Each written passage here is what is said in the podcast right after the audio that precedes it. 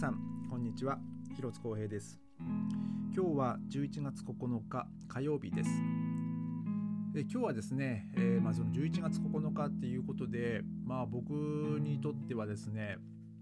まあ、32年前の今日ですか、えー、まあ実際には、えー、まあ翌日、まあ、明日の朝になるんですけど、まあ、僕がそのベルリンの壁を崩壊を知った時ですね、まあ、要はまあ今えまあ、今というかその32年前の今ですね、えー、まあ、ドイツ、まあ、その東ドイツ西ドイツは、まあまあ、東ドイツ西ドイツはっていうより東ベルリン西ベルリンですねが、えー、その壁が壊れる、まあ、壁の崩壊に向かって、えー、動いてる、え時間帯になりますね。えー、っと今日はその ZDF のインスタグラムでちょっとアップされてた画像の話からしたいんですけどあの11月9日といえばっていう、まあ、アンケートで、えーまあ、11月9日1989年に、まあ、そのベルリンの壁が崩壊したっていう事件ともう一つあの事件がありまして、えー、それは、えー、1938年の11月9日から、えー、10日未明にかけて起きた、えーまあ、ドイツ各地で発生した、えー、反ユダヤ主義暴動、えーとまあ、および迫害ですね。えーとまあ、ノベンバーポグロムっていう言い方もあるんですがこれはあのユダヤ人側から見た故障ですね、えー、ノベンバーポグロムノベンバーっていうのが11月で、えー、ポグロムっていうのが迫害っていう意味になります。で、まあ、別名が、えー、クリスタルナフトって言われてまして、えーまあ、その襲撃された、ね、お店とかそのガラスがこう道路に散乱して、えー、その散らばったガラスがですね月明かりに反射して、まあ、まるでクリスタルのように光ってたっていうところから、えー、クリスタルナフトと、えー、言われてるみたいです。えー、で今日はですねその ZDF のアンケートの結果をちょっと少し、まあ、触れたいんですけども、えー、14歳から29歳がですね、えー、ベルリンの壁崩壊が16%ノベンバーポグロムはまあ4%って回答しまして、まあ、この世代はですねもう本当ベルリンの壁崩壊以前あ以前でね、えー、と以降に生まれている、えー、年代ですからまあもう本当教科書でしか、えー、知らないわけですよねきっと。えー、まあでもその4%がノベンバーポグロムって答え答えてるんで、まあ、まあなんか僕この4%の人たちはちょっとすごいなと思いますね。えー、でその次30歳から44歳が、えーと、29%が、えー、ベルリンの壁崩壊ですね。で7%がノベンバーポグロムでまあこの年代はまあ本当にギリ生まれてないかまあ生まれてても、まあ、まだ全然、まあ、物心もついてない、まあ、もしくはもう本当子供の、まあ、12歳ですか。44歳までなんで、えー、だからまあ僕のちょっと上の世代ですね、えー、まあ、僕が当時8歳とかでしたから、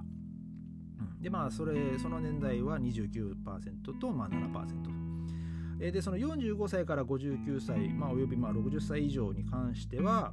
えー、まあ36%が、えー、ベルリンの壁崩壊と回答し、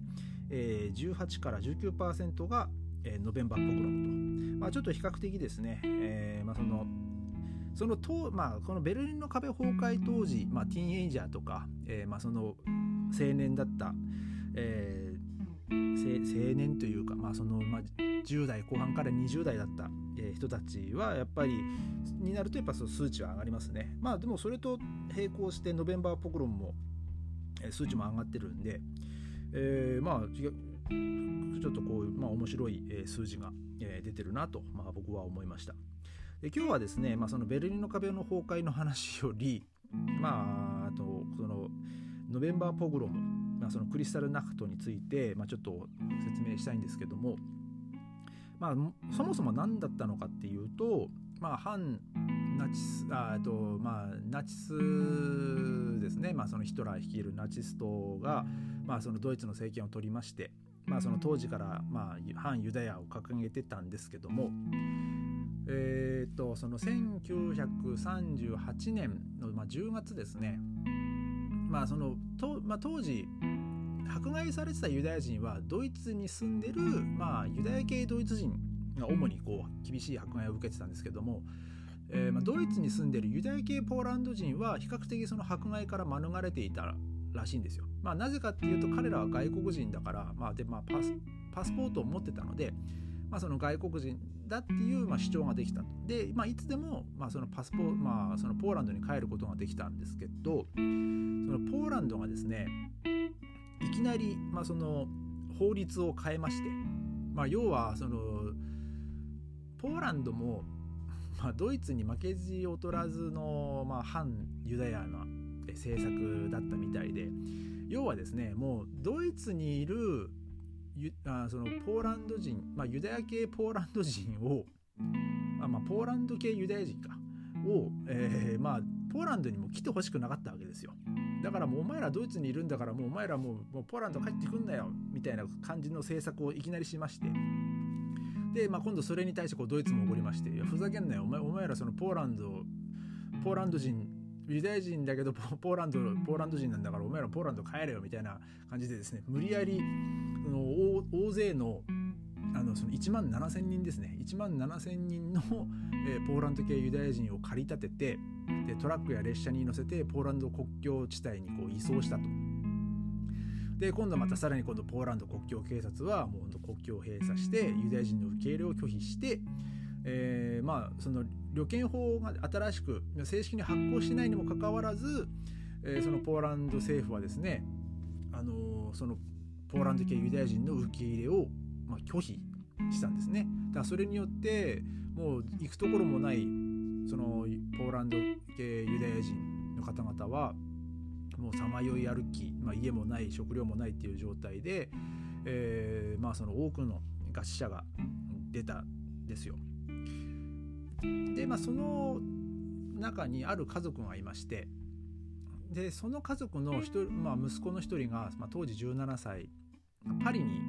えー、いたんですね。でその家族がそのパリにいる息子にこの惨状を訴えてでその彼がじゃあ、まあ、そのまあそのドイツに対する、まあ、そのドイツがそのユダヤ人に対する非人道的なやり方にその激高してですねそのドイツ大使館を大使館員を暗殺してその世界にそのユダヤ人の惨事を訴えることを計画したわけですよ。でその17歳の青年は、まあ、その拳銃を持ってそのパリのドイツ大使館に行き、まあ、本来は、えー、そのドイツ大使,、まあ、大使ですね大使を、まあ、撃とうとしてたんですけども、まあ、その本来撃とうとしてた人ではなく、まあ、その彼の話を聞いてて、まあ、その対応してた三等書記官に、えー、その2発の、銃弾を撃ち込んだんですね。でまあ結局その彼は、そのまま逮捕され、うん、でさらにそういう事件があったっていうことがですね、まあ、その当日あのミュンヘンにいたヒトラーの耳に入りでヒトラーはですね、えー、まあ、その事件を耳にしてあの言った一言が、まあ、その突撃隊ですか、まあ、S、SA を、まあ、解き放つべき時がやってきたと、えー、言ってですね。でその直後にもうドイツ全国の、まあ、ユダヤ人、えーまあ、ドイツ各地ですね。そのユダヤ人のその住居とかシナゴーグとかが次々襲撃され、えーまあ、放火されたっていう事件ですね。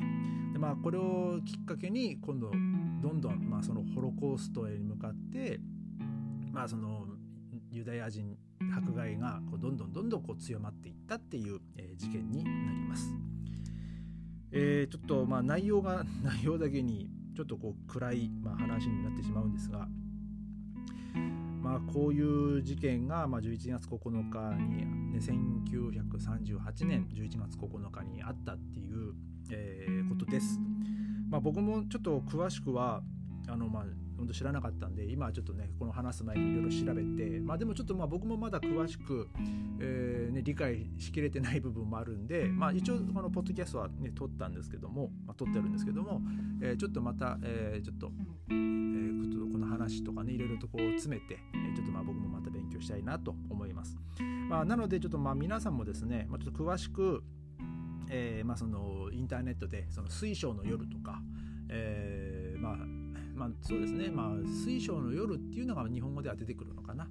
えー、ちょっとね、そのことについてちょっと、まあ、調べてみ、えー、てください。えー、ということで、え今日は終わりたいと思います。えそれではまた明日、ありがとうございました。